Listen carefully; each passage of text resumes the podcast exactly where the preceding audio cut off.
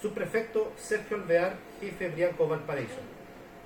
La Brianco Valparaíso logró desarticular a una banda criminal conformada por un clan familiar dedicada al tráfico de cocaína en el sector de Gómez Carreño, Viña del Mar, quienes adquirían la droga en la zona norte del país para posteriormente acopiarla, abultarla y prensarla en una casa de seguridad para luego comercializarla a diferentes traficantes de la región de Valparaíso. En este procedimiento se logró incautar más de 12 kilos de cocaína, 5 millones de pesos en dinero en efectivo, evidencia de interés criminalístico y vehículos de alta gama, lo que hace un total sobre los 150 millones de pesos. Cabe destacar que el líder de esta banda mantenía un Lamborghini, vehículo que protagonizó una colisión en la comuna de Valparaíso. Los imputados pasarán a control de detención hoy a primera audiencia en el juzgado de garantía de Viña del Mar.